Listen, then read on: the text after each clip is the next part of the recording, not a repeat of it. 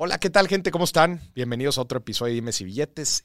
Y el invitado en este episodio es Roberto Martínez, un gurú del podcasting muy pero muy famoso que recibe a celebridades en, su programa. Esta es la tercera vez que tenemos a Roberto en este, en este programa. Y está bien interesante porque hablamos de su crecimiento exponencial. Ustedes en, mis foros me ven hablar del interés compuesto tienen que escuchar la forma en que Roberto aplicó el interés compuesto para exponenciar su carrera como podcaster. Neta, neta, neta, la van a disfrutar muchísimo y va a dar muchas claves para toda la gente que la quiere romper en podcast, para toda la gente que la quiere romper en, en, en redes, en medios en general. Roberto nos revela todos sus secretos de cómo él le hizo para exponenciar su carrera en un periodo, digo, Roberto lleva más de 10 años, pero su carrera explotó de forma importante en estos últimos años, en estos últimos 2, 3 años. Entonces, nos va a revelar sus secretos y desde luego nos va a platicar cómo administra su dinero, cómo automatiza su negocio también, cómo invierte su dinero y muchas otras cosas más. Gente, pero antes de empezar, Suscríbanse a mi canal eh, de YouTube, me encuentran igual, Maurice Dieck. Suscríbanse aquí al podcast, compártanlo con alguien que crean que le puede servir, aportar a su vida financiera. Y acuérdense de mi reto de inversiones, 23 inversiones en un año, que se abre cuatro veces al año. Las inscripciones para que se peguen a mis redes sociales, para que entren y aprendan a invertir en 23 activos diferentes. Listos, empezamos con Roberto Martínez. Bienvenidos a Dimes y Billetes, un podcast de finanzas para nosotros los otros. Aquí hablamos de dinero, inversiones y economía, todo platicado de manera sencillita, práctica y muy aterrizada, con peras y manzanas. Yo soy Maurice Dieck, un fiel creyente de que necesitamos educación financiera para tomar mejores decisiones en nuestra vida. Y también creo firmemente que juntas la educación e inclusión financiera son pilares fundamentales para que todos tengamos una vida mejor. Así que prepárate. 3, 2, 1. Comenzamos. Bienvenidos a otro episodio de Dimes y Billetes. Roberto Martínez, bienvenido por tercera vez al podcast, Roberto. Gracias por, por la invitación. Sé que acabas de grabar otro episodio aquí en este foro. Me imagino que sanitizaste el micrófono. Sí, pero por supuesto. todo, hasta, huele, huele a... ¿A qué huele, güey? ¿Cómo se llama? ¿Al, Lysol? Se siente vibra, hay cierta vibra. Me gusta, me gusta el foro porque está oscuro, está, está distinto, ¿no? es un dime si billetes un poco más... Hasta, tu, tu, iluminación es, es, que todo lo pensamos aquí en este, en este foro. Me comentaste que querías hablar de la muerte. ¿De qué quieres hablar? no, no, no quiero, vamos a hablar de varias cosas, desde luego. ¿Nunca, pero... ¿Nunca has hecho un capítulo de que se trate de la gente que comete suicidio por errores financieros? Eso estaría cabrón. Suicidios, pues, digo, el estrés financiero sí. es de las principales causas de suicidio. Pero, pero, casos en específico de gente que haya llevado, o sea, que haya tomado el siguiente paso, digo, sin, sin glorificarlo, ¿verdad? No, pero, pero estaría la, la, las consecuencias que podría llegar a tener una mala inversión. Sí, ¿no? Estaría eh, una mala inversión, güey, o hay veces también te vas enrollando en deudas, güey, o pues simple, o, o, inclusive, güey, el mismo estrés en un trabajo. Claro. O sea, los casos de esos son, son, son muchísimos, güey. Pero el, el, impacto del estrés financiero, güey, en la gente es brutal, güey. La paz que te da tener finanzas sanas, güey. Y, y desgraciadamente el tema de la industria financiera es que muchas veces está hecha para que te vayas metiendo tú solo la pata, güey. Y si no tienes conciencia, güey, va pasando el tiempo y así como las inversiones crecen con el interés compuesto, güey, así las deudas y los problemas. Pero, pero ¿realmente crees que se pueda llegar a una paz financiera? Porque yo de repente veo gente que yo me pongo en sus eh, zapatos y digo, oye, si yo tuviera esa cantidad de dinero en el banco estaría tranquilo, pero los ves no tranquilos. No. Y seguramente contigo mismo te pasa que hace tres años dices, oye, si estuviera como estoy ahorita, y, ah. y, empieza este, esto que se llama el ciclo hedonista, en donde empieza a normalizar lo que tienes ahora y te, te mantienes. Y hay diferentes factores que. ¿no? Hay diferentes factores que entran ahí, güey. Número uno, la personalidad de cada quien, güey. O sea, tú, eres, tú, por ejemplo, eres una persona muy analítica, güey. ¿No? Que te gusta ver el número, el dato, güey. Si algo no te cuadra, güey, pues oye, ¿qué onda, güey? Entonces, hay mucha gente muy cuadrada. Yo me considero así también. O sea, yo soy muy cuadrado. Yo necesito ver los números, güey, para que eso me dé tranquilidad. Pero hay raza que es todo lo contrario, güey. O sea, que no necesitan tener la, las cosas estructuradas y probablemente puedas pensar en gente de esto, güey. Y que están gaste y gaste la lana. A mí me estresa, güey, el, el, el, no tener. Aunque, aunque, tenga, me explico. Claro, claro. Eso por un lado, o sea, las personalidades financieras, desde luego que es un factor. Y número dos, güey, este, muchas veces entre más tienes, más te estresas. Sí, sí, totalmente. Porque empiezas a administrar más y dices, ay, güey, pero a ver, espérame, espérame. Y esto, güey, a ver dónde está. Y lo dices, ay, cabrón, oye, cuando tenía un poco menos, güey, no me estresaba tanto, güey. También el administrar muchas cosas se vuelve un problema, güey. ¿Dirías que entre más crece la riqueza, más también crece el, el tiempo que le dedicas a administrar esa riqueza? Pues Llega digo, un punto en donde Ya existen muchos modelos hoy, hoy en día, güey, en donde tú puedes administrar tu lana de una forma bastante sencilla, pero no dejan de ser cada vez más, ma- ma- más ceros, güey, y más responsabilidad por lo mismo. Y bueno, pero de eso hablamos un poquito más adelante, güey. Oye, Roberto, hemos estado platicando, hemos platicado de bastantes cosas, güey. ¿Te acuerdas? El primer episodio que grabamos juntos fue el Instagram con, como negocio. Sí. Güey, está- estaba viendo hace rato, pero hace no tanto tampoco, güey. 2019, julio, güey. Sí, el tiempo en internet pasa. Güey, es una locura el una tiempo, güey. Es una locura, O güey. sea, hace poquito grabé un, un podcast con un chavo que se llama Junior H. Y el güey la está rompiendo, hace música regional, hace corridos tumbados. Y el güey empezó su carrera en el 2019. O sea, en, En ese momento él 2019, ni siquiera había empezado su carrera. Y ahorita está posicionadísimo, ¿no? Un- El, el- el tiempo ahora con internet es, es mucho la- más. yo, yo digo que también la pandemia tuvo ahí un factor importante, tanto en la carrera de la gente como en la per- misma percepción del tiempo. Sí. ¿Tú te puedes imaginar tu vida antes de pandemia? Sí. Pero era muy distinta, güey. Pues no- eh, sí, era un poco distinta. Nuestra misma mentalidad, güey. Sí. Sí, sí, La velocidad con la que íbamos, güey. Pero siento yo que ya se está asemejando un poco a, a esa vida. a- en este Poco a momento, A, a esa vida prepandemia. Desde luego. Eh, pero bueno, ese episodio lo grabamos en julio del 2019, o sea, unos meses antes de que empezara todo el, todo el relajo. Y luego el segundo lo grabamos unos meses después y hablamos de eh, cómo monetizar nuestra marca personal, güey. O sea, cómo irla creciendo y cómo podemos vivir de lo que te apasiona. De hecho, así se llama, así se llama el episodio. güey. Y bueno, y después de eso llegó la pandemia, güey. Y tú y yo llevamos de cono- conociéndonos ya bastante tiempo, güey, en nuestros diferentes proyectos, güey. Sí. Y si yo puedo catalogar algo como la curva exponencial del interés compuesto, si alguien la tuvo en pandemia fuiste tú, güey. En pandemia sí. Güey, explícanos eso, güey. En pandemia fue.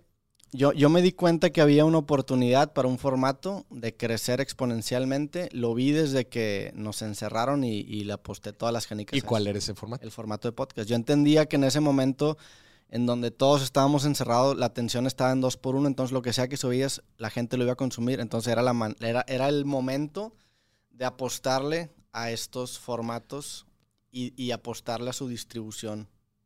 Pero no, no me, no me explicaste por qué el formato en específico. Me dijiste, la atención, hay un Sí. chingo de, atención, pero igual puedes grabarte Reels o TikToks, que también pegó muchísimo. El, el formato va mucho de, de- de que en México está en esta posición en la que tiene Estados Unidos una ventana del tiempo, ¿no? O sea, veía yo en Estados Unidos podcasts posicionadísimos y en ese momento, 2019, en México todavía no, No había un podcast pegado. O sea, los que pegaron o se hicieron grandes, por ejemplo, La Cotorriza, en el 2019 todavía no estaban posicionados. También fueron hijos de la pandemia.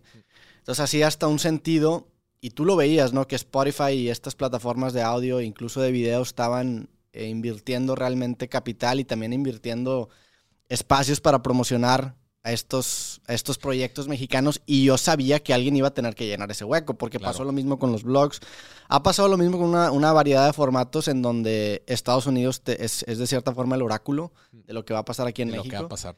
y, y me, me- me fui por todo. ¿Todo es así en los medios? De, eh, hablando de que Estados Unidos es el oráculo. Yo, yo creo que sí, este, habrá sus excepciones de, de formatos que a lo mejor existen aquí que en Estados Unidos no se dan y viceversa, pero generalmente acaba pasando así, o cuando menos en mi experiencia, ¿no?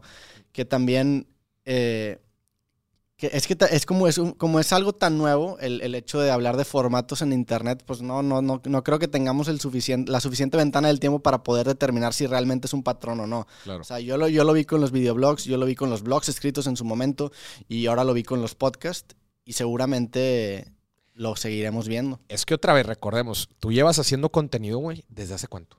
Desde hace 15, a- 15, 15 años. Más de 2007. 10 años, sí. Sí. O sea, tú has rato. visto la evolución de todo el tipo de contenidos, güey, y medios. Pero a ver, volviendo entonces al tema, tú ves esta oportunidad, dices, el que haga contenido aquí, mucho contenido, la gente está encerrada, tiene, va a tener una buena ventana de oportunidad. Sí. Tú viste el podcast porque dijiste, en Estados Unidos la están rompiendo bien, se empieza a posicionar mucha gente. Eso sumado a que el podcast es un formato que va muy de la mano con mi personalidad. Es Con un, tu es, un, es un formato que a mí me favorece mucho porque otra, otra oportunidad muy grande que yo vi fue la, la distribución en clips. En ese momento nadie lo hacía, ahorita es un estándar. Sí, ahorita sí, todo, sí, y, lo hacía, ponle que Rogan en Estados Unidos, pero lo hacía solamente en YouTube. La, la- la forma de distribuir el clip en, en las distintas redes sociales de un, de un contenido macro, hacerlo micro, era lo que realmente nadie estaba haciendo. Yo creo que el más parecido que lo hacía en Estados Unidos era Gary Vee, que era una máquina de producir Gary sí, contenido. sí, acuerdo. Incluso Carlos Muñoz. Carlos Muñoz también era una máquina en producir contenido, nada más que él eran, eran piezas originales. Bueno, no, también creo que sacaba como pedazos de sus conferencias. Y justo creo que también sacó el tema de Gary Vee, que Sí. decía, de una sola pieza tienes que sacar como 70. Y e- en, su, en el creativo que grabé con él, me platicó un poco de la experiencia que tuvo de Gary Vee y, y cómo vio eso y, y lo tomó inicialmente. Entonces, yo creo que a lo mejor la referencia más directa sería Gary Vee porque él sí lo hacía en todas las redes sociales, pero en el formato de podcast no había. Y yo, yo ahorita antes de empezar el, el- el programa estábamos hablando de que a mí no se me da naturalmente tomar historias, documentar mi vida, bloguear. Hubo un tiempo que la forzaba, pero realmente no es algo que me gusta, No te- me no quita gusta. fuerza de voluntad. Y para mí este formato me cae como anillo al dedo porque estoy presente sin estar presente. O sea, ahorita en este momento son las la 1.26 de la tarde, a las 2 de la tarde se va a publicar algo en todas mis redes sociales y yo ni siquiera sé qué es. Entonces, esa, esa manera de distribuir mi contenido de macro a micro y sistematizarlo, a mí me cae como anillo al dedo porque estoy presente sin estarlo, lo cual me permite trabajar en, en libros, en, en otras cosas Claro. y vivir mi vida más a Y, gusto. y- y era como te, digo, era, era también un formato que tú ya habías, eh, o sea, ya, ya llevabas un track, o sea, creativo, creativo, no empezaste creativo en pandemia. güey. Llevaba rato con el proyecto y era es un proyecto que me gusta mucho, o sea, también probable, o sea, por ejemplo, Llevaba ya como dos años te, po- creativo, te ¿no? podría decir que, que vimos o, o mucha gente o vi yo cuando menos esa misma ese mismo esa misma oportunidad de crecer exponencialmente en, en TikTok pero TikTok no era no le encontré el formato hasta hace poco para poder desenvolverme entonces tampoco era eh, un cazador de formatos y ver cuál, cuál era el que más iba a pegar sino que se dio la, la casualidad de, de que el formato del podcast me gusta mucho y era el formato en turno en ese momento que iba que, que le iban a acabar invirtiendo a estas compañías y que iba a acabar explotando porque también la gente buscaba ya este, este tipo de formatos. Porque es curioso la forma en la que, en la que funciona en general la evolución del contenido, ¿no? Tenías, por ejemplo, este programa de televisión que es muy producido, después está la, la antítesis, que es el videoblog, Ujú. que genera este formato pues muy chilero, por, Sí. por falta de otra palabra, que es un formato que, que se construye con la piedra angular del pecado capital máximo del cine, que es el corte en continuidad, o sea, el jump cut. En una película, al menos que lo quieras hacer conscientemente, es algo que tú evitas, ¿no? Y muchas veces Claro. enmascaras los cortes con distintas tomas. Bueno, este, este formato del videoblog, digo, ¿sabes qué? Yo no tengo otra cámara. Yo ni siquiera me puedo aprender un guion porque ni siquiera soy un profesional. Entonces yo me Claro. puedo aprender cinco palabras. Vamos a aprovechar esto y vamos a hacer la, la base de, nuestra, de nuestro formato. Entonces se, se genera este videoblog y el podcast es curioso porque de cierta manera sintetiza los dos. O sea, para mí el podcast es como el hijo del videoblog y del programa de televisión porque sí tienes este chilerismo de- del videoblog en el sentido de que, pues bueno, ahorita estamos grabando en una oficina, yo grabo en un estudio que es casa de mis abuelos, o sea, está como que ese chilerismo, pero también está más producido y también es un poco más elaborado y también requiere un poco más de producción, o sea, tenemos ya aquí gente, un- un- una, una consola, entonces es como que esta mezcla. Y que también se nota mucho la diferencia contra un radio, Claro. por ejemplo. O sea, se eh, es, es clarísima eh, cómo se diferenció de Y ello. podrías argumentar que incluso que los formatos extremadamente cortos son una antítesis de este formato, que es un, yo es- he grabado podcast de 5 horas, de 3 Sí, horas, de sí, sí, 4 claro. horas. Hay videos de 15 segundos ahora, entonces es, es curioso la forma en la que funciona. Este, entonces, no sé cuál sea el, el próximo formato, pero seguramente cuando aparezca, siento que es que- tengo un- una buena manera de identificarlo. ¿Sabes qué? Eh, o sea, además creo que trae ciertas cualidades este formato para ciertos hábitos del humano, güey. Claro. Yo cuando voy a estar haciendo ejercicio no voy a estar viendo un video de YouTube, no voy a estar viendo eh, TikToks, güey, de videos de 30 segundos. Pero me puedo aventar una conversación y eso lo hace también mucho más íntimo. Sí, ¿Quién te dedica hoy en día una hora, güey? claro. No vista, escuchada. este formato y el de audiolibros, que también es un formato que creo yo que compite mucho en, es- en esos casos de uso que tú Claro. hablas, son, son increíbles. O sea, yo también si estoy haciendo ejercicio, si me estoy haciendo desayunar, tengo una rutina mañanera que normalmente me pongo mis audífonos y escucho un audiolibro o un podcast. Son mis dos formatos que me acompañan en ese momento. Hay gente que, que va o que pasa mucho tiempo cami- en, en camino a su trabajo. Ese también es un gran costo de uso que, que tráfico, güey, que ni se diga el tráfico. eh, los problemas en las ciudades que tiene eso. Y es, entender esos casos de uso es clave, porque por ejemplo el formato del clip, yo me di cuenta que mucha gente me veía mientras estaba cagando. y, y- y aunque... ¿Cómo te diste cuenta? Pues porque una vez me, me di- ya lo había observado porque yo mismo consumo clips cuando estoy en el baño. Pero una vez vino Facundo a mi podcast y me dijo, oye, güey, nada más vi tu cara y me dieron ganas de cagar. ¿Cómo, güey?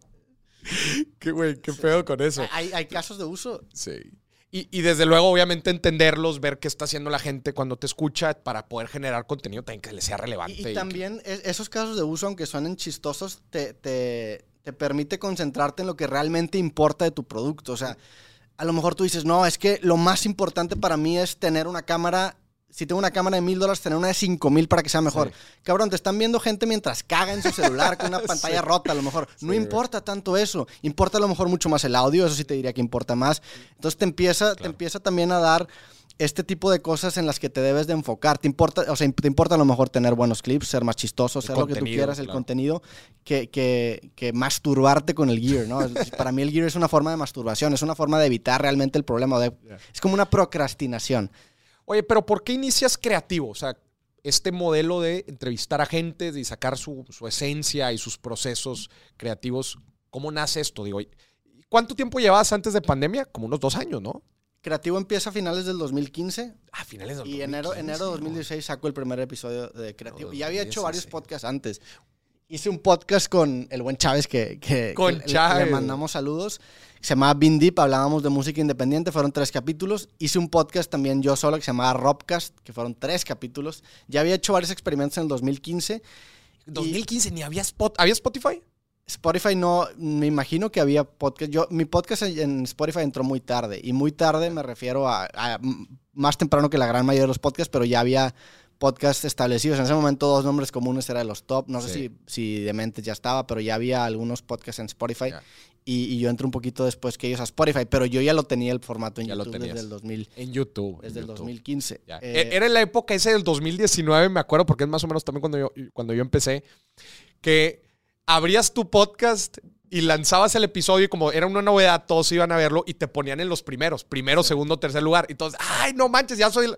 Ah, no, no, es el hype del principio. Pero ahorita lo siguen haciendo, o sea, estas, y es, es, creo que yo que es bueno porque in- incentiviza que, si existe la palabra incentivizar, Incen- incentiva, Incentiva, incentiva, incentiva. una disculpa a los eh, Incentiva- generales- incentivar, generales de- importante palabra Lo económica. bueno es que nada más escribo libros, entonces no hay peor que me equivoque tan grotescamente con una palabra.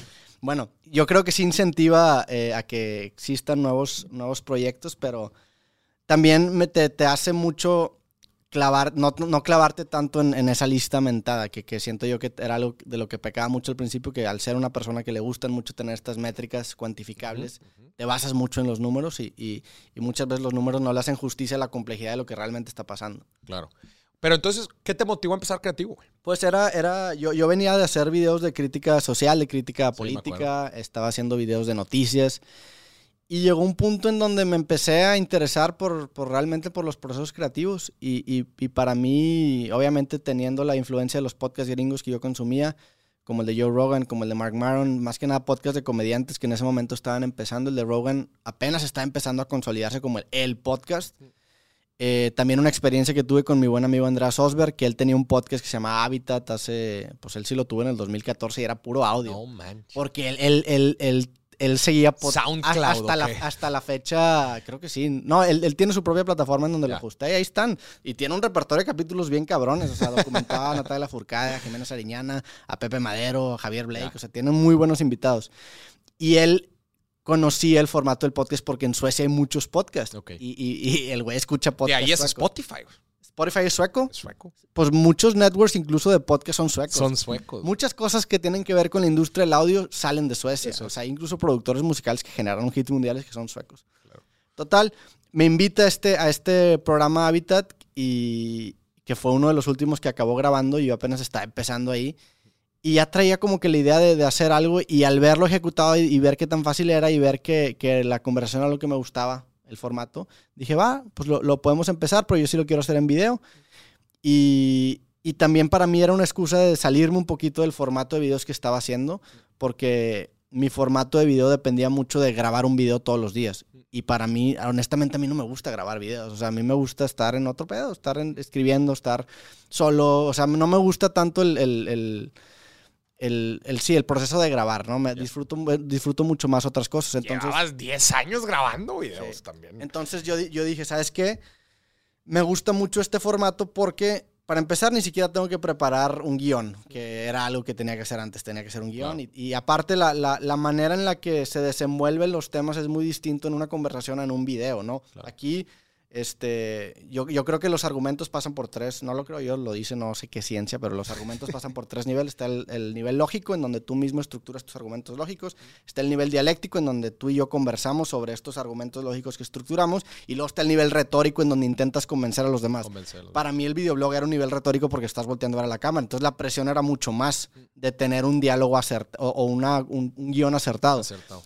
En el nivel dialéctico es mucho más holgado. Entonces me permito yo incluso decir pendejadas a veces que, que pues el invitado a lo mejor me acaba corrigiendo y era un formato más amigable y, y de cierta manera documentas tu Claro. proceso de aprendizaje y hasta la fecha lo, lo veo. El Roberto del Creativo 32 pues es muy diferente al Roberto del Creativo 215, ¿verdad? Eh, Es un, es un formato, estoy de acuerdo contigo, es un formato muy cómodo también. O sea, como dices, no, no tienes guiones, es una conversación con la otra persona que estás aprendiendo de todo lo que te está diciendo. Y si llegas a juntar un gran repertorio de gente, imagínate, güey, pues te estás quedando con alguien, con algo de todos los demás. Y, y yo en ese momento estaba ya empezando con mis libros. En el 2016 todavía no sacaba el primero, pero en el 2017 lo empiezo a sacar y, y empiezo también, y ya lo hablamos en el capítulo que grabamos, el, el- el anterior, que me empiezo a dar cuenta que yo podía empezar a vivir de mis libros. Entonces para mí el, el formato del podcast era una manera muy orgánica de promocionar mis de libros. promocionarlo. Y aparte empieza a generar buenas relaciones, amistades incluso. Eso es hay muchísima gente que ahora son muy, muy buenos amigos, que la primera vez que hablé con ellos fue en un capítulo creativo.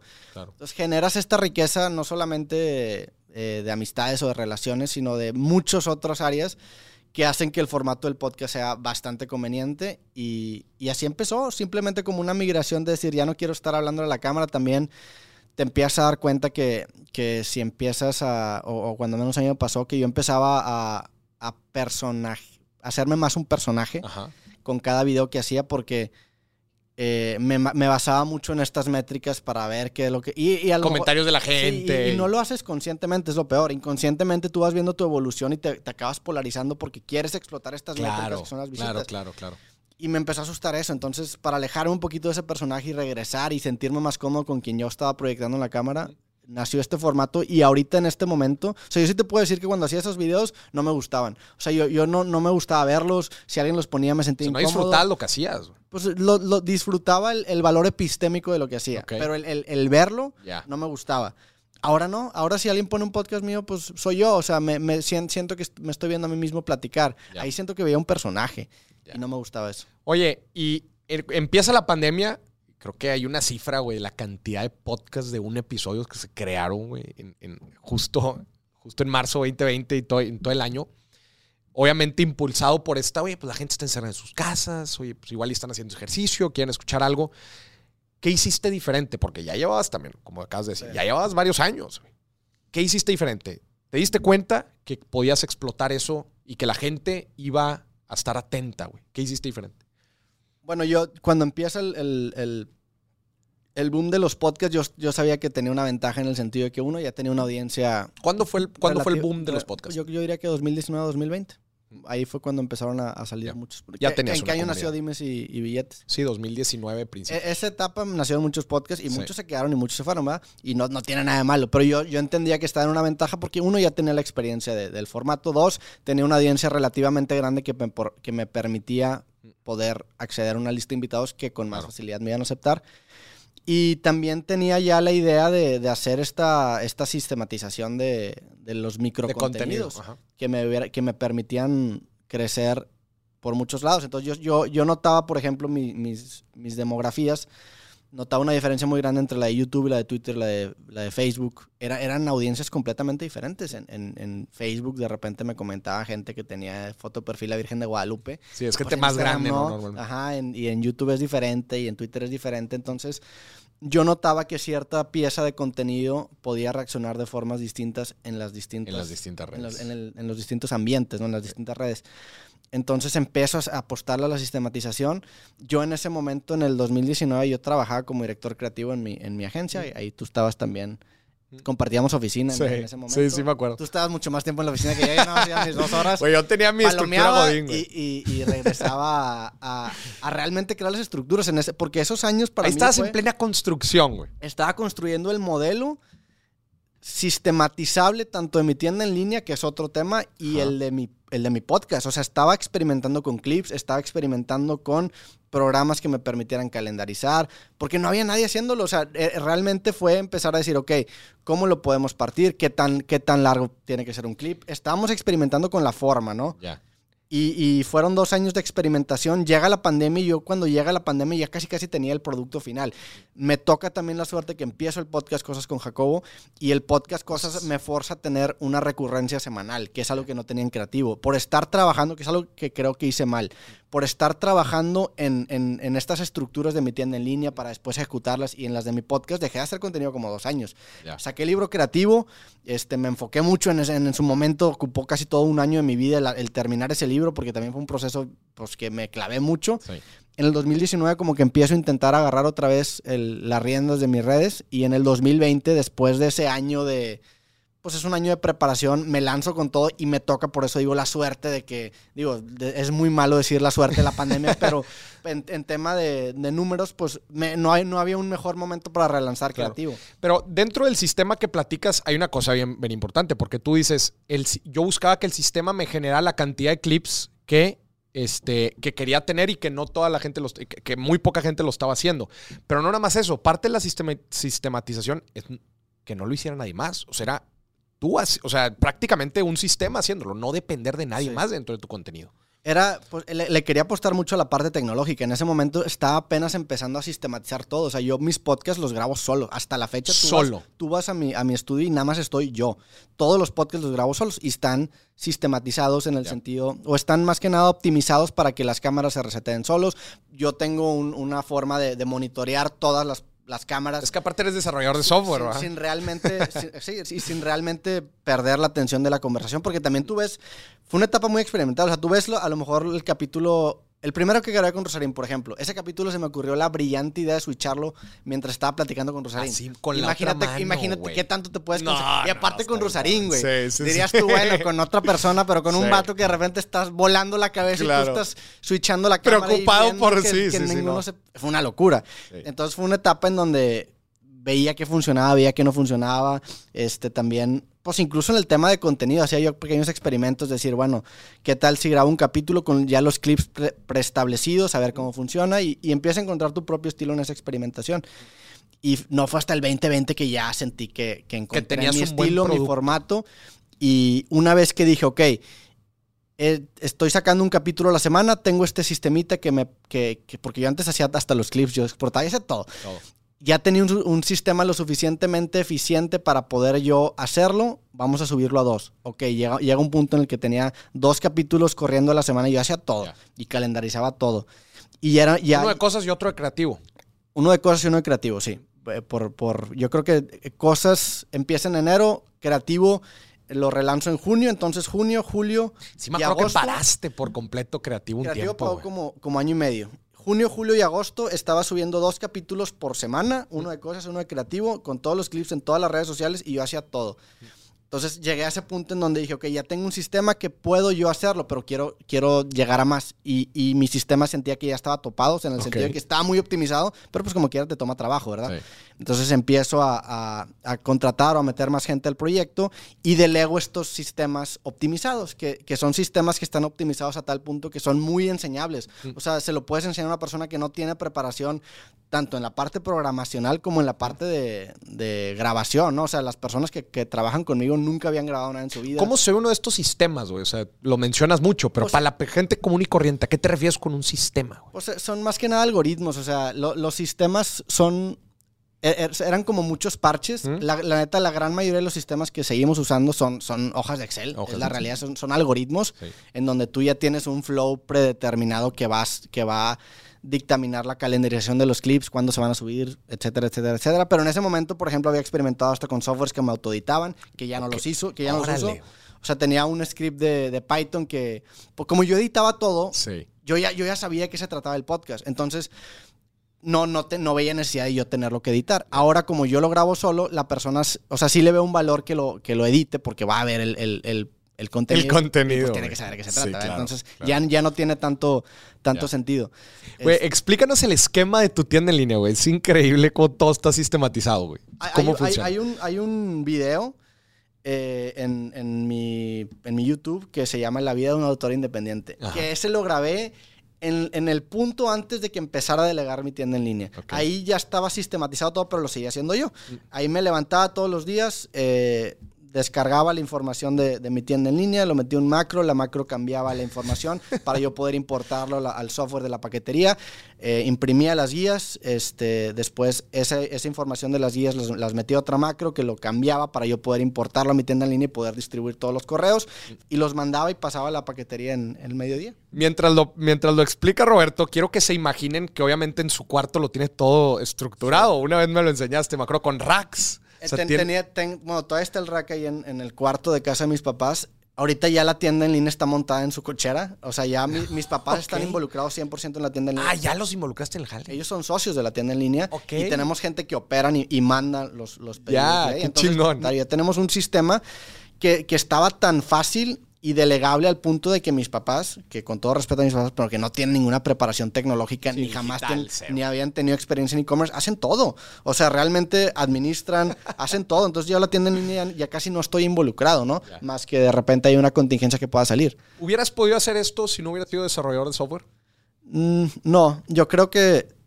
Yo- o sea, yo, yo creo que tienes que, que tener esta mentalidad, y es, es, es algo que también me gusta, no sé si te lo mencioné el, el- el episodio pasado, pero la idea del desarrollador de software o el ingeniero de software no necesariamente es esa persona que está programando todo el tiempo, es una persona que utiliza la, la tecnología para resolver problemas técnicos. Yo sí diría que hay gente que cumplen con estas descripciones de un ingeniero de software, aunque realmente no lo sean, que ni siquiera saben no programar. saben O sea, hay programar. gente, por ejemplo, que, que corre tiendas de e-commerce que venden millones de pesos y no sabe nada de programación, pero tiene todo sistematizado y tiene estos parches tecnológicos que le facilitan el flujo de su vida. Entonces, para mí, el, el ingeniero de software es esta persona que utiliza la tecnología para resolver problemas técnicos. Entonces, ¿programas mucho, Roberto, en este momento? No, la neta es que casi no programo. Fuera de algunas cositas de front-end de mi tienda que quiero cambiar, me sirve tener este recurso, pero la gran mayoría de las cosas, cuando hablo de sistemas o de programas, no son No son desarrollos no son tuyos. no- sí son muchos, sí Algunos son, sí. pero son, son basados en desarrollos de otras personas, no Ya, son ya, parches. ya. O, o macros en Excel. La neta es que las macros en Excel Sí, te sí, facilitan la vida. muy cañón. Sí, sí, sí, Sí. de acuerdo. Especialmente, como dices, para reportes, cambiar formatos, que alguna Que, ojo, plataforma las, lo las acepta. macros en Excel son programación, nada más que es una programación de muy alto nivel. Sí. O sea, no, a lo mejor no es tan respetado. No- en no el te metes al código, claro, Sí. no te Es- metes al código. la- los, los- los lenguajes de programación se clasifican en bajo nivel y alto nivel. Los de más alto nivel son los que más orientados al usuario Al están. usuario. Y los de más bajo nivel son los que más orientados a la máquina están. Por ejemplo, si tú ves ensamblador, que es un lenguaje muy bajo nivel, tú como humano no entiendes mucho o, te- Claro. o- o batallas porque tu la lógica no es para ti, es Sí, para, el. Para el sistema la binario de las máquinas, ¿no? Y el de alto nivel muchas veces hasta es gráfico, es, Es una gráfico, interfaz De hecho, gráfica, de güey. hecho el- el- la, hace, pues cuando yo estaba en carrera, mi proyecto de compiladores que hice con mi buen amigo Iker, que le mando saludos, eh, fue un lenguaje de muy alto nivel que usaba un API, creo que es, que se llama, que se llama Blockly, que es, un, que es algo que tiene Google, que, que te pone hasta piezas de rompecabezas para tú poder generar un programa. Oye, Roberto, bueno, entonces, empiezas, empiezas duro con creativo, con un sistema, güey, empiezas a publicar un chorro de cosas.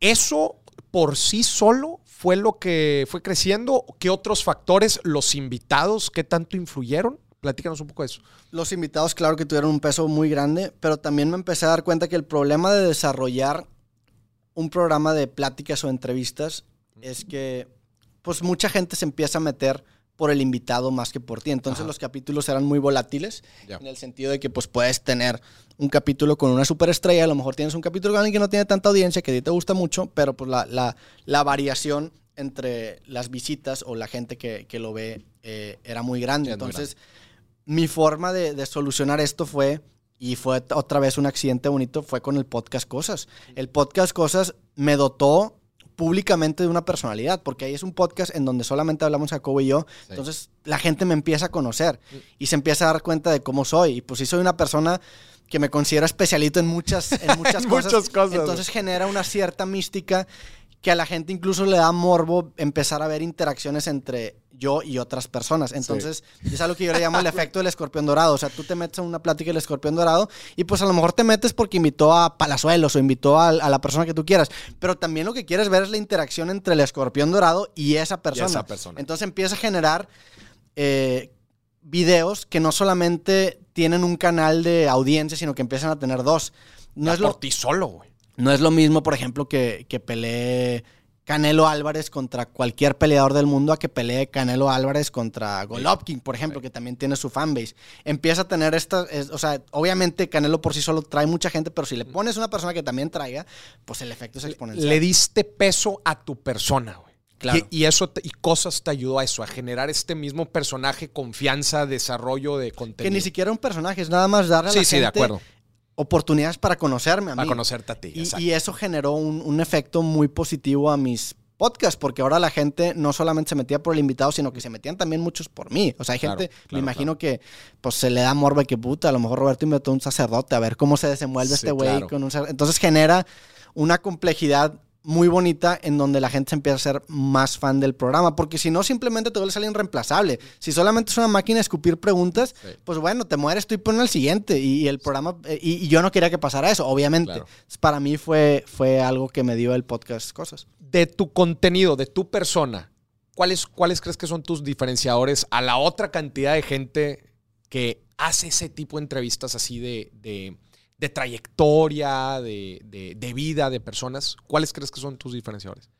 Pues yo, yo creo que en, en- en- Y también obviamente agradeciendo, claro que los invitados marcaron un, un antes y un después al podcast. Cuando me empecé a meter a la escena del hip hop en México, pues el podcast empezó a explotar. Ahí empezó a reventar ahí, ahí me duro. tocó la suerte de que no había muchos medios cubriendo, ah, o sea, eh, un formato de entrevistas cubriendo estos exponentes de la música hip hop y rap aquí en México que tenían unas audiencias gigantescas. Un Santa Fe Clan, un MC Davo, un Secan, que le, un Darius que acabó viniendo al podcast, un JRMX. Que no tenían tanta atención, dices. No, no había, no, no, claro que tenía atención, pero no había formatos que, le- que les, que les permitieran, o cuando menos yo no me había topado aquí en México, que les permitieran realmente tener una conversación a gusto sin ser juzgado, porque luego vas, yo, yo que hago investigación cada vez que invito a, a un rapero, te topas con, los, con las entrevistas que tienen los programas de televisión y muchas veces ni siquiera se enfocan realmente en lo que a ellos les gustaría que les pregunten. Claro. Y el tener yo, que creo también es algo que, que- que me da un poco de, de ventaja, el tener yo la experiencia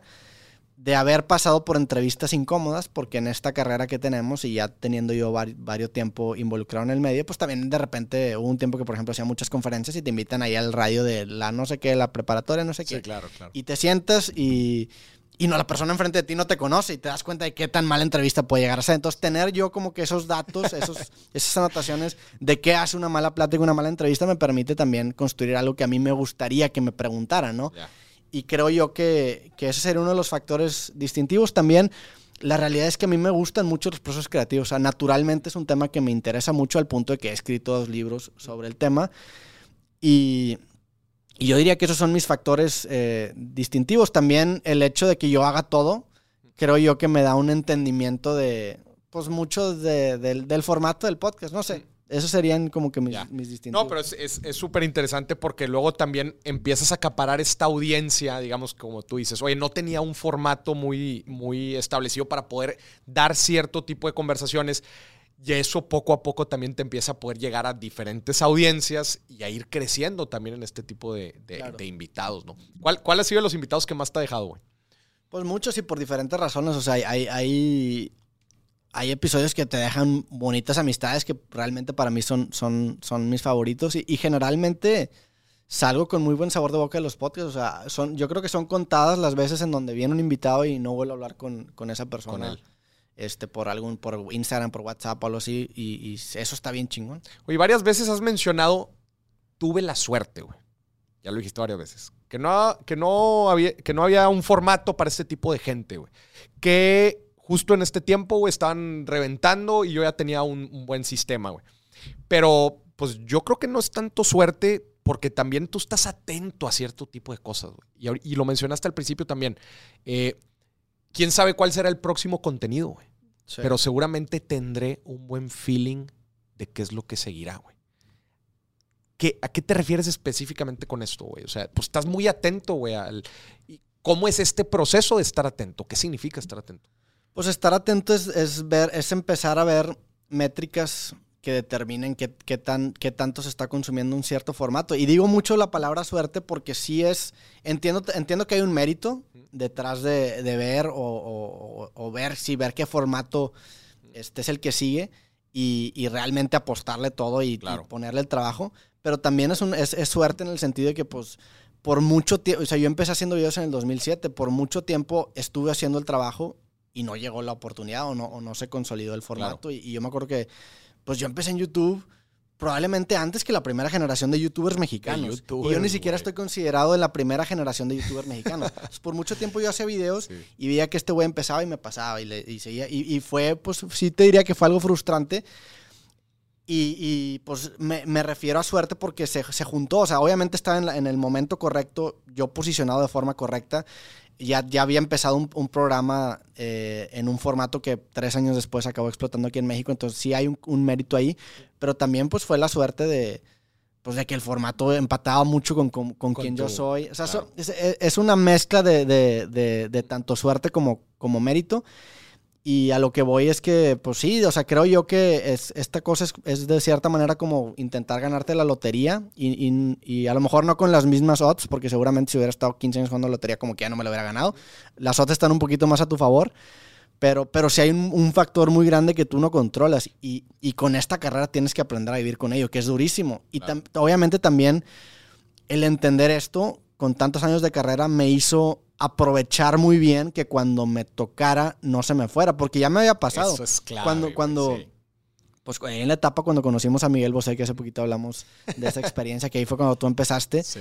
hizo un proyecto muy exitoso con Farid y con Rorro de, de quitar el grito de puto. En ese momento, pues estaba también bañado en la gloria, ¿no? Me acuerdo que a raíz de ese proyecto nos, nos hicimos noticia nacional e internacional, Sí. nos llegaron conferencias, tuvimos un año increíble realmente de trabajo. Y realmente sentí que no lo capitalicé muy bien porque yo creí que iba a ser una ventana que iba a durar mucho tiempo. Y de repente se cierra y llega el bajón en el 2018, 2019 y dije, órale, estas ventanas son ventanas temporales. Yo desde que empezó esto del podcast entendí que esto no iba a ser para siempre. O sea, no hay forma de que esto sea para siempre. Eventualmente va a venir otro formato y esto, esto se va a empezar a caer. Entonces, el tener esta mentalidad incluso fatalista Sí. te permite aprovechar y sacarle el mayor provecho posible en el mejor sentido posible. No, no me refiero a que, a, que te, a que capitalices todo, sino que aproveches, conectes cables, cierres con personas y, y aproveches el momento. Porque el juego también luego se trata de cómo te trepas a la próxima ola. Claro. Y este tema es de olas, güey. Y, y justo lo que decías, estar atento a la- al Y nuevo la clave contenido. es treparte a las olas sin perder tu esencia, que, que Claro, creo yo que es claro. algo que, que se, es muy, muy, que es algo que se puede Mm. hacer y creo yo que la ventanita del podcast ya se está cerrando, o sea, ya, ya vamos de bajada. ¿Y por qué lo dices? Pues mm, ya hay demasiada competencia. Hay demasiada- Yo ahorita me estoy, yo me he dado cuenta, por ejemplo, que en este último año no, no fue un año tan bueno en el tema de números como el año pasado, lo cual es normal, o sea, no es, no es algo que, que me tomó de sorpresa. Y en ese sentido, pues también hay mucho más competencia ahora todo el mundo. Claro. O sea, hay que encontrar lo, lo que sigue. Claro. Y es estar así. Pero eso que dices de la esencia, güey, creo yo que es bien importante. Eh, no, desde luego, no casarte con un formato, sino cuál es, qué es lo que quieres lograr, güey. Y lo veo mucho porque lo platicamos también las veces pasadas. Yo soy un hiper multiformato, güey. Porque a mí, sinceramente, los formatos no me importan tanto. A mí la esencia es, pues, lo que hice en mi Instagram. güey. Que la gente pueda tomar mejores decisiones con lana. Igual y ahorita es un podcast, igual y mañana, güey, es la tele otra vez, o es un programa, lo que sea. Pero es eso que tú dices, güey, de no perder la esencia y de por qué estás haciendo las cosas y de saber también migrar. Sí, ese, esa, digo, uno de los grandes aprendizajes de mi carrera, que lo aprendí un poco antes del podcast, es entender que el fondo para mí no es negociable, pero la forma es 100% negociable. Claro. Si el de mañana son hologramas, que sean hologramas. El fondo, el Sí, fondo va, va a acabar siendo lo mismo. Sí, El, el- el no romantizar tu medio claro. es lo que te permite mantenerte vigente. Tú habla de lo que se te haga interesante, habla de lo que realmente te gusta, lo que te apasiona, Mm. Negocia la forma. Y eso lo hice desde creativo. O sea, la portada del libro, del, del libro creativo es una camiseta de Supreme. Para mí es vestirlo a la moda. El día, la idea de ese proyecto era que iba a cambiar la portada conforme cambiaba la moda, porque lo negociable para mí es la forma, el La fondo forma. no. Ya. Entonces, eso lo aplico también en, en- en mis proyectos. Roberto, ahora vamos a pasar a la parte financiera de la entrevista. Tú eres una persona muy peculiar, ya lo dijiste, güey. Este, y me consta que también de la forma de ver el dinero y de tomar decisiones de dinero. Tú, bueno, acabas de decir, tú sistematizaste tu tienda de tal forma que, eh, de una forma sencilla para que tus papás pudieran también operarla, güey. Pero, o sea, ¿en, qué? Y obviamente como, como escritor, autor eh, y podcast, podcastero, blogger independiente, el tema de las finanzas, güey, es clave, güey. Sí. O sea, en un momento te está yendo bien, en otro momento te está yendo mal. ¿Cómo has, cómo has sabido administrar tu lana, güey? ¿O cómo has visto también todo este proceso de, de antes y después, güey, de, este, de esta explosión? Pues ah, yo tengo un- un- una documentación mensual de todos mis ingresos, todos mis gastos, de todo, todo, todo lo que tenga que ver con mi propia economía. Mm. Lo tengo documentado en un Excel desde el año 2016 hasta ahorita. Son seis años. O sea, yo se podría decir que mi carrera formalmente en, La- en este... Y, y- y ahorita vamos a hablar del tema de la gamificación, que a mí me gusta Ajá, mucho. A ver. Pero, pero formalmente mi carrera en redes sociales te diría que empieza en el 2016 porque es la primera vez que empiezo a percibir yo un ingreso. Es la primera vez que yo habilito la monetización en mi canal de YouTube. Entonces yo te puedo decir, por ejemplo, que en enero del 2016 gané 11 centavos. Y desde ahí lo tengo... Ese fue tu primer flujo positivo. el- el- pues, a lo mejor habrá habido un mes en el 2015 que ganaré algo, pero yo por simplicidad dije, el 2016 empezó mi carrera. Ya. Entonces, mensualmente, eh, y esto no lo empecé en el 2006, lo empecé como en el 2018, pero me fui retroactivamente para Ya. tener todo el historial. Pero mensualmente tengo eh, un Excel en donde yo alimento la información de mis fuentes de ingreso, de mis gastos, y empiezo a ver patrones y empiezo a ver, también empiezas a ver la curva de, de- de crecimiento de tus ingresos. ¿no? Y para mí, que soy una persona muy visual, eso ha sido la motivación más grande. Yo te puedo decir que mis, que mis finanzas mejoraron, no sé si exponencialmente, pero mucho, desde el momento en el que empecé a hacer eso, desde el momento en el que empecé a, a realmente entender qué tanto estoy percibiendo, qué tanto estoy gastando. Visualizar Aún- tus finanzas. y verlo exactamente de forma visual. Empecé a arreglar todo, pues empieza a tapar los, los, Sí, los claro. pa- los huecos y empiezas a, a- a- a hacer movimientos que te permitan, a fin de cuentas, explotar la métrica que quieres tú explotar. Entonces, ese fue el paso uno, el, el- el- el realmente ponerlo en papel, Mm. cómo te está yendo, pues tu estatus, dónde estás gastando la lana, qué tanto es, es lana que tienes que gastar, qué tanto es lana que gastas por gusto, qué, qué porcentaje es lo que estás cómodo gastando por gusto, qué porcentaje eh, gastas en tu nómina, todo eso. Y, y- y la forma en la que yo funciono son 100% porcentajes. O sea, para mí, la manera de mitigar el riesgo en mi trabajo es manejar todo en tema de porcentajes. Mi nómina no es fija, o sea, todo ese tipo de cosas lo, lo, lo fui O sea, no desarrollando. tiene ni- ni- ningún factor fijo. eh, Fuera gente. de lo que me cuesta el hosting del podcast, por ejemplo, en, en- en que son gastos, Ya. todo lo demás es, Es variable. es variable. Tu gente también. Mi gente es 100% 100% variable. Sí. Que, que también la, algo que sí me doy un mérito es que cuando, cuando empecé a meter a mi gente, el porcentaje variable daba lo suficiente para era que sea, sea suficiente para decir, bueno, eh, gano suficiente por ese trabajo. Y también la- la- esta gente que, que, que trabaja ahora conmigo entró en un momento en donde, en donde crecimos bastante, ¿no? Eh, ahorita dijiste, eh, me gusta visualizar en qué gasto. ¿Gastas mucho? Eh, no, no gasto tanto, la verdad. En, en porcentaje de mis ingresos es muy poco lo que gasto, Mm. la neta. Y, y- y algo que me di cuenta de, de- de para poder hacer que esto sea pues un, un- al- algo sostenible y algo que me dé felicidad, si es que aquí se- si así se pueda llamar, es que... Y, y de lo que estoy orgulloso es que mis ingresos han subido, pero mis gastos se han mantenido prácticamente igual. Entonces, Prácticamente igual. creo yo que ya he encontrado un tope de lo que yo me sentiría cómodo gastando mensualmente, que es un tope holgado. O sea, la verdad es que sí es un tope que me permite vivir una vida pues bastante cómoda. Que esa información después me ha permitido ponerme una meta financiera para yo poder... Mi, mi meta finalmente es tener el suficiente dinero para que con ingresos pasivos pueda... La libertad ah, financiera. Pueda tener suficiente para poder cubrir esa meta de gastos mínimos mensuales.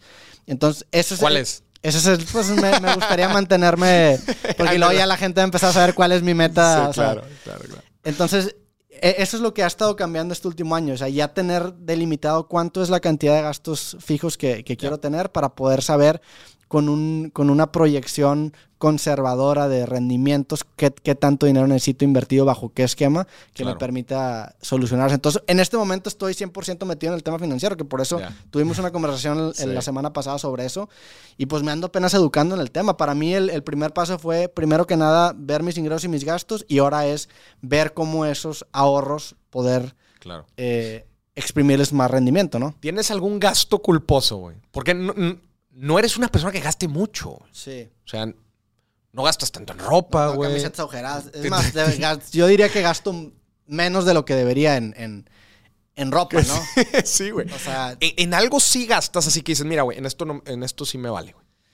Pues vi- viajo, sí viajo bastante, la viaje. verdad, pero, pero para mí, eh, a fin de cuentas, enriquece mi trabajo. O sea, la, la manera en la que, de la que yo vivo mi vida en este momento es con mi podcast. Y mi podcast, a fin de cuentas, sus temas son de lo que acabo viviendo. Entonces, estas vivencias que yo acabo teniendo, que son gastos, realmente son inversiones y muchas veces se recuperan en clips o en... En, En una historia en una chingona historia que chingona. monetiza, etcétera. Entonces, ah, fuera de- del tema de los viajes, la realidad es que no, o sea, no, no, no, no, no, no tengo un, un lujo culposo, no manejo un carrazo, no, no, no gasto mucho en ropa. En viajes se- sería probablemente lo que más, lo que más gasto, pero te digo, un buen clip acaba muchas veces Claro. solucionando eso, o incluso, no sé, o sea, ge- generalmente viajo y a lo mejor agendo ciertas pláticas, o sea, son más que nada gastos de mi trabajo.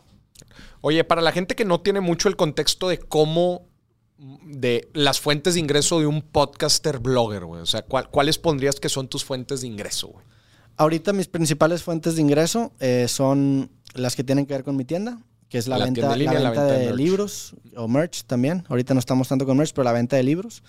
La- los ingresos percibidos por Facebook, que es monetización. Los ingresos percibidos por YouTube, que también es monetización. Tengo también un, un apartado de, de- de ganancias internas, yo le llamo, que son oportunidades que a mí de repente se me dan. Mm.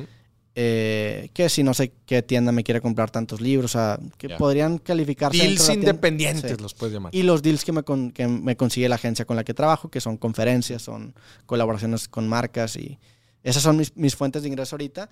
Y me, me- lo- la meta de este año es empezar a también tener una fuente de ingresos, de ingresos 100% pasivos. ¿no? 100% pasivos. Ese, ese es el, la prox- el próximo pilar que, que quiero empezar a trabajar antes de cumplir 30. Ya. Oye, ahorita dijiste que te gusta el tema de, de hacerlo juego, el gamification. Y en las finanzas eso jala cañón. ¿Cómo lo estás haciendo? Más que nada con el Excel, o sea, a mí realmente me gusta mucho empezar a ver día con día cómo se, bueno, no día con día, mes a mes, cómo se va moviendo la gráfica. Yo, yo tengo, tengo muchísimas tabs en ese Excel, pero tengo uno que se llama histórico. Y en ese histórico está mes a mes todos los ingresos que he percibido en mi vida. Y el ver eso Claro, te emociona y, y te Claro. empiezas a dar cuenta de lo mucho que has crecido, porque a veces en el mes a mes no te, no te das cuenta y te frustras. Y también, de cierta manera, te asustas porque si lo ves mes a mes, lo estás viendo de una forma muy cortoplacista, ¿no? Sí. A lo mejor un mes te va muy bien y uno te va muy mal y te empieza a asustar, pero cuando empiezas a abrir un poquito más el scope y lo ves a lo mejor anual o, o- o cada dos años, Mm. empiezas a entender que esa variación es parte del- de, de tus finanzas, ¿no? Y lo ves incluso con fondos de inversión, o sea, si tú te enfocas en el corto plazo, Claro, pues es no, demasiado claro, volátil. A largo plazo, si tú analizas estos fondos, pues van para arriba. Y eso es justo también de las conversaciones que, que tengo con mucha gente que, que luego inclusive caen en esquemas fraudulentos, güey. Cuando tienen un muy buen rendimiento. Oye, llegan a duplicar la lana, güey. Pues Una, como dicen, una hasta borracho, güey. Claro. El chiste es llegar con resultados sostenidos en el tiempo. cabrón. Y la, la meta última en mi caso es, es tener, un- y por eso ahorita en lo que me estoy metiendo es, es en modelos de portafolios de inversión ¿Mm? que me permitan a mí ni siquiera pensar en, en estar invirtiendo. A mí mi, mi tirada no es estar invirtiendo en el día a día. O sea, es un juego que, que aparte que se me hace muy riesgoso, que no es para mí, no quiero vivir con ese... Sí, no no es quiero estar clavado ni Claro. siquiera y estar leyendo sobre qué empresa está funcionando en este momento. Mi, mi manera de invertir a largo plazo en fondos, mitigar el riesgo con una cantidad de empresas, una cantidad Claro. de... De, de tipos de inversión y, y- y tener la, la lana en ese en esa en Y hoy en día nunca había sido tan fácil poder hacer eso. Claro. O sea, una plataforma que, que, que tú puedas administrar tú solo. Y inclusive existen los instrumentos financieros que te dan esa diversificación con, Con, con solamente tú inviertes Con en un fondo y ya- solamente ya- comprar unas Pues hay fibras que puedes comprar en donde, en donde compras pedacitos de muchos inmuebles. Inmuebles, hay fondos que, que le apuestas a muchísimas empresas y, Sí. y- y son, son fondos que están regulados por gente que está Sí, viendo claro. realmente eso y tú te ahorras el trabajo. Pregunta, güey. El llegar a tu meta financiera, que dices, llegando a este monto con el porcentaje de rendimiento calculado para tener la lana que necesito todos los meses, ¿te va a restar motivación? No, yo creo que no. Yo, y, y es algo que me ha funcionado eh, a la inversa, ¿no? Porque yo con el podcast el año pasado, no, no, que, que no estaba tan posicionado como está ahorita, no llegué con la meta de decir, quiero capitalizarlo lo más posible. Para mí el podcast siempre era una manera de promocionar mis libros. Mm. Entonces el tener esa, esa manera desinteresada de actuar me permitió que se me abrieran más puertas. ¿Por qué? Pues porque no lo prostituí. O sea, como yo tenía esta fuente de ingresos que eran mis libros, que era lo que, lo que me generaba la mayor cantidad de ingresos, el podcast siempre fui muy, como que lo traté mucho como mi bebé. Ya. Entonces creo yo que, y que irónicamente, entre menos te tengas que preocupar por el dinero, mejores decisiones acabas de- de Claro. tomando en tus proyectos personales e incluso profesionales. Y cuando son cosas que genuinamente te apasionan todavía más. Entonces yo creo que al revés, yo creo que me va a permitir tomar más riesgos, me va a permitir experimentar muchísimo más con el formato y, y hacer nuevas cosas. Y muchas veces cuidar más tu esencia, güey. Sí. Como dices, oye, pues ya no tengo esta preocupación, ahora sí ya puedo operar libremente. Sí, güey. sí te puedo decir que antes, por ejemplo, del podcast y de mis libros, definitivamente un- la principal meta que me movía en, en- en el tema profesional era el dinero, era el tener lo suficiente para poder vivir. O sea, yo me graduó de carrera y pues estaba compitiendo con, oye, a lo mejor si me aplico para Microsoft o un Google o una Sí. empresa aquí en México, pues voy a ganar esto, le tengo que ganar a eso. Entonces, esa era mi primera meta.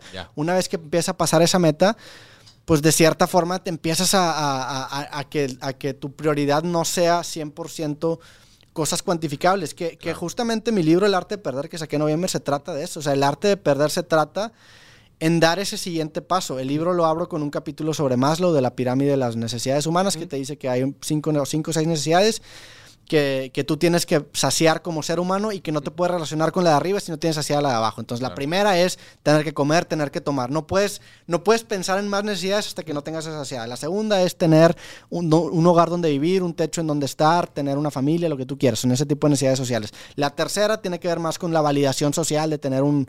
Son, son como que estas necesidades que van creciendo eh, en complejidad.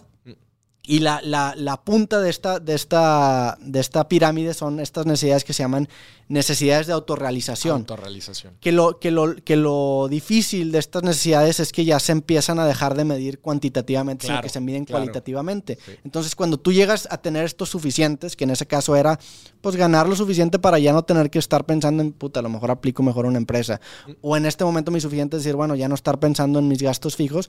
Cuando llegas a ese suficiente, empiezas a hacer cosas que tienen más que ver con métricas 100% cualitativas y eso lo vuelve muchísimo más interesante. Y es un salto muy, muy curioso que me encantaría llegar al 100%. Tú lo ves tu pirámide de Maslow financiera, güey. Cubrir la parte de, de gastos, güey, y eso me va a poder llevar a, a tomar otro tipo de decisiones, a hacer otro tipo de cosas. Y, y a, a hacerte las, las, las grandes preguntas, Preguntas. ¿no? Porque son grandes preguntas en el sentido de que, bueno, ¿y ahora qué? Porque si toda tu vida está detrás de esta meta fija Sí, claro. y todo, todo, todo el significado de tu trabajo está detrás de esta métrica cuantificable, cuando ya no tienes que llegar ahí, ¿ahora qué? Hay una escena en una serie de Louis y Kay que están hablando en un bar y dice una, una chava que su papá era astronauta y su meta siempre fue llegar a la luna, llegó a la luna y, se metió un balazo. Sí, güey. O sea, también te, te- es, es- Por eso también mucha gente que hay como que en estas crisis, que a lo mejor ciertas personas que dicen, de, güey, ¿cómo puedes quedar en una crisis si tienes un DEPA o lo que tú quieras? Pues es porque ya eso no los acaba moviendo. Claro. Y tienes que hacerte estas preguntas, decir, ¿qué es lo que realmente me mueve, me motiva? Y, y- y ver qué actividades te dan, te dan recompensas por la actividad per se. Oye, y hablando de eso, para cerrar, ¿qué viene? o sea, dices, oye, este año sentí que eh, se empie- empieza a madurar el tema de los podcasts, güey. O sea, ¿a, eh, qué, ¿a qué proyectos o qué cosas tienes eh, puesta la vista en el futuro? Pues en el futuro definitivamente seguir el proyecto del podcast, o sea, no porque, porque vaya de bajada significa que lo voy a dejar de hacer. Si el día de mañana veo viable mover un poco el formato, lo, lo moveremos. El tema de los libros es algo que me apasiona mucho, de hecho es mi, para mí es la base de todo lo que yo hago, el escribir, es el cardio de la creatividad, lo dije en el, o tengo un capítulo de eso en el libro pasado, entonces eh, de sacar el cuarto libro seguramente es una meta que se viene, si no para este año, para el siguiente. Y también ya con un poco más tranquilidad, o sea, sí es, sí es, sí, sí siento que aproveché muy bien este- estos últimos dos años en el sentido de que me, me di un colchón de poder Claro. no siempre estar, o sea, no siempre tener que estar reventándola, sino, sino permitirme también un espacio de decir, bueno, a lo mejor esto no es lo que más, dinero te va a dar, pero pues es lo que a ti te empieza a ser feliz y empezar a, a vivir una vida bien vivida, güey, o sea, es, no sé, la, la verdad es que no sé, estoy como que en ese proceso de planeación. Específicamente el tema financiero sí es algo que me gustaría tener amarrado antes de los 30 para ya tenerlo, o sea, o sea ahorita, ahorita siento que estoy... Ya casi tienes 30, ¿no? Este año cumplo 30. Este año faltan cumples 7 30, meses. Ya. Pero, pero ahorita siento que estoy en ese proceso de investigación, de sistematización, de como que, que me gusta, la verdad es que me gusta ese proceso, pero llegar al punto en donde ya madure ese proceso y lo tenga... Y ahora sí lo pases otra vez. Delegado, pues delegado. a los instrumentos financieros en los que... En los que quiera invertir. Oye, y por último, si llega una persona ahorita y te dice, oye, está con madre todo el tema de podcast, me gustaría dar el primer paso en algo, güey. No sé en qué, ¿qué le dirías? Yo le diría en el tema de podcast o en cualquier De contenido. Quiero empezar a hacer contenido y ahorita con, tu visión de, oye, lo que puede llegar a venir adelante, lo que, cómo, las cosas cómo están funcionando actualmente, ¿qué guía le darías? Mira, dale por aquí.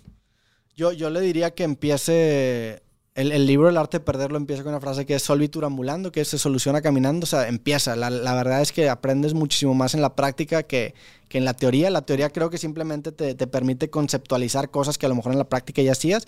Entonces empieza a experimentar, empieza a experimentar con cosas que te gusten y, negocia la forma 100%. A lo mejor haz un video. Si a ti te gusta el contenido, pero no te gusta tanto la forma, empieza a moldearlo y, realmente aprende con el camino. Empieza lo más barato posible. Eh, si tu costo inicial puede ser cero, haz que sea cero para que te permitas tener la mayor cantidad de intentos para encontrar algo con lo que estés cómodo y, estamos en un momento realmente en, la que, en, el que muchas veces solamente estamos a un video de distancia de tener algo. O sea, los algoritmos funcionan de tal manera que si tú subes 10 videos y tienes cero seguidores, uno se puede ir al carajo. Entonces es una época en donde la, distribución está muy barata, entonces yo le apostaría mucho al volumen. Y eso lo dice mucho también Gary Vee. O sea, ahorita en este momento el costo de distribución es cero. Y, hay plataformas como TikTok, incluso como Instagram con los Reels o, en Facebook también, en donde la distribución es demasiado si se hace bien y, tu costo realmente es cero. Entonces, simplemente apuesta a la idea de que la cantidad eventualmente produce calidad la cantidad eventualmente produce calidad. Pues la cantidad con un proceso de mejora continua produce calidad. Porque también la cantidad de lo pendejo pues no va a producir nada. La cantidad con un proceso de mejora continua produce, produce calidad. yo, yo, le agregaría, eh, para la gente normalmente yo incluyo la esencia, güey. por lo menos fue lo que me ayudó a mí, güey. O sea, ¿qué es lo que quieres lograr? Eso, eso responde después muchas de las preguntas que vienen más adelante en el camino, güey. O sea, ¿por qué lo quieres hacer? Cuál es el cambio, qué es lo que quieres transmitir, güey. Y especialmente para la gente que quiera hacer algo de contenido eh, educativo, güey, o cualquier cosa. Eh, o sea, como en verdad sí entender cuál es el fondo, como tú dices, y después las formas, ya aventurarte, güey, probar y probar diferentes cosas y hacer mucho contenido, como dices. Eh, y mantener también la, carrera entretenida para ti, o sea. Desde luego, güey. Obviamente lo que genera más dinero, pues a lo mejor no va a ser siempre lo que es más entretenido para ti. Y el chiste es precisamente mantener ese, ese, incluso esa curiosidad viva dentro de la carrera y eso solamente se da con la experimentación y con la mutación. Ayer que me, me tocó platicar con Emanuel, pues el Emanuel empezó en los 80 y hasta la fecha sigue haciendo discos, o sea, estás hablando de 42 años de carrera y, y, lo, que, lo que mantiene interesante su carrera es estar abierto a estar experimentando cosas nuevas y mantenerlo interesante y no solamente regirte por métricas de vanidad o por métricas económicas, sino que generar tu propia definición de lo que es el éxito para ti mm. y tomar decisiones que se hacían esa métrica interna, ¿no? Definir tu suficiente, definir qué es lo que para ti es exitoso y qué no, o definir la proporción de lo que tú quieres darle a los videos, a lo mejor que son muy taquilleros y a los que no. Tiene, y creo que, en, el tema de inversiones, o cuando menos ahorita que me acabo de aventar el de Psychology of Money que te dije, es algo completamente humano. O sea, el, tener, él decía, hay gente que realmente le gusta tener ese rush de estar invirtiendo en cosas volátiles o cambiar, que están cambiando día a día construye tu, portafolio de una manera en la que a lo mejor la, gran cantidad de tus ingresos o en este momento la gran cantidad de tus videos sigan un modelo que te permita a lo mejor redituar, vender lo que tú quieras, un modelo sostenible, pero date ese espacio de jugar. De play money, el equivalente al play de tus ingresos, lo que, el porcentaje que tú quieras, o sea, a lo mejor es mucho, no sé, pero date ese espacio para volverte loco y, ahora sí que quitarte esa espina, porque si, si no te das espacio, explotas. Claro. Y eso aplicado a absolutamente todo lo que hacemos en la vida, güey. Inclusive cuando tenemos un trabajo muy estable y queremos probar otras cosas por fuera, güey. O, estas espinitas que vamos teniendo en nuestra vida que, como dices, si no las haces, güey, van a quedarse ahí todo el tiempo. Si la, hay, hay una cita que me gusta mucho que eh, no me acuerdo dónde lo saqué, pero lo anoté en mi celular. Dice si... De la, era, era un consejo que decía, persigue todas las pasiones de tu vida, porque si las cortas, toda tu vida vas a sentir que tienes un phantom limb, o sea, como que un brazo fantasma, ¿no? algo se va a sentir extraño. Entonces cultiva todas sus pasiones y eventualmente la comunicación de tus pasiones te va a generar un trabajo o un acercamiento hacia algo Mm. que va a ser tu, tu distintivo, ¿no? O sea, el hecho de que a ti te guste hablar en público, te guste este, el tema de finanzas, te guste, pues no sé qué otras cosas más te guste, pero eso acaba generando tu esencia, ¿no? Claro. O sea, el- el- la, la combinación de tus intereses es lo que te genera un trabajo en el que no puedes ser reemplazable. Mm. Si solamente cultivas una sola parte, Una te vas a volver un arquetipo. Claro. Y la manera de no volverte un arquetipo es agregándole complejidad mediante la variación de intereses. Entonces cultiva tus intereses y deja que platiquen y que tengan sexo entre ellos y que produzcan, que produzcan algo que, que sea tu distintivo. Del distintivo. Qué chingón, Roberto. Pues muchísimas gracias, güey. Qué bueno que, que estuviste aquí en Dime Si Billetes, güey. Este, gracias por toda esta carnita, por tu esencia, güey, por todo lo que has logrado. Muchas felicidades. Y a ti que nos estás viendo, esto fue otro episodio de Dime Si Billetes. Hasta la próxima. Toda la gente. Este, que- que- hay gente que te dice Morris también, ¿verdad? Sí, gente que Morris. dice Morris. ¿Cómo- cómo- De la chingada. ¿Qué, qué, qué opinas de esa gente? Pues no mames. Y les oye, güey. Pues vean, vean cómo se escribe Morris. Morris, ¿verdad?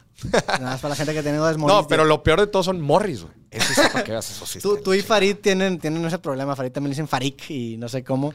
No, pero Farid, Farid. menos, güey. Farid menos No, que yo. Farid también bastante. Bueno, No, hombre, güey. Pero yo, o sea, yo al chile sí lo hacen todo mal, güey. ¿qué les diría a esas personas de que no, no fueron a, a la escuela, no les enseñaron la sílaba No, le- atómica? mira, sabes que no los juzgo, güey. Mi nombre está muy raro, güey. Pero me gusta que esté raro. Sí. Sí, por lo menos, pues es Es un diferente. gran nombre, la neta. Está bonito. Sí, es un buen nombre. ¿Le pondrías tu mismo nombre a tu hijo? No, mi mismo nombre no. ¿No? Roberto se me hace un nombre promedio, pero no, no me gustaría ponerle el mismo... ¿Quieres tener hijos? Sí, podría tener hijos. Sí, tú, usted. No, no sí. podrías. ¿Quieres? Sí, eh, sí quiero, pero también veo, veo el, el- el trabajo que involucra tener un hijo y me hace pensar un poco más las cosas. Es como si te digo, ¿quieres tener un disco? Pues sí, güey. Pero quieres aprender a cantar, quieres... ¿Quieres aventarte el estudio? flete? Claro. Hay, hay mucha gente que dice, yo, a, mí, a mí no tan... Y esto creo que me lo dijo Pepe Madero una vez. Me, me dice, me gusta más el, el, el haber escrito que Ajá. escribir. Híjole, Entonces, sí, me gusta la idea de tener un hijo, pero el estar dándole tus prioridades día a día y que cambie completamente Claro, la dinámica. la dinámica es, es un costo muy alto que en este momento no lo quiero tomar, pero en un futuro seguramente, o probablemente sí. Ahí entra el concepto del costo-oportunidad. Sí. Buenísimo. Roberto, hasta la próxima.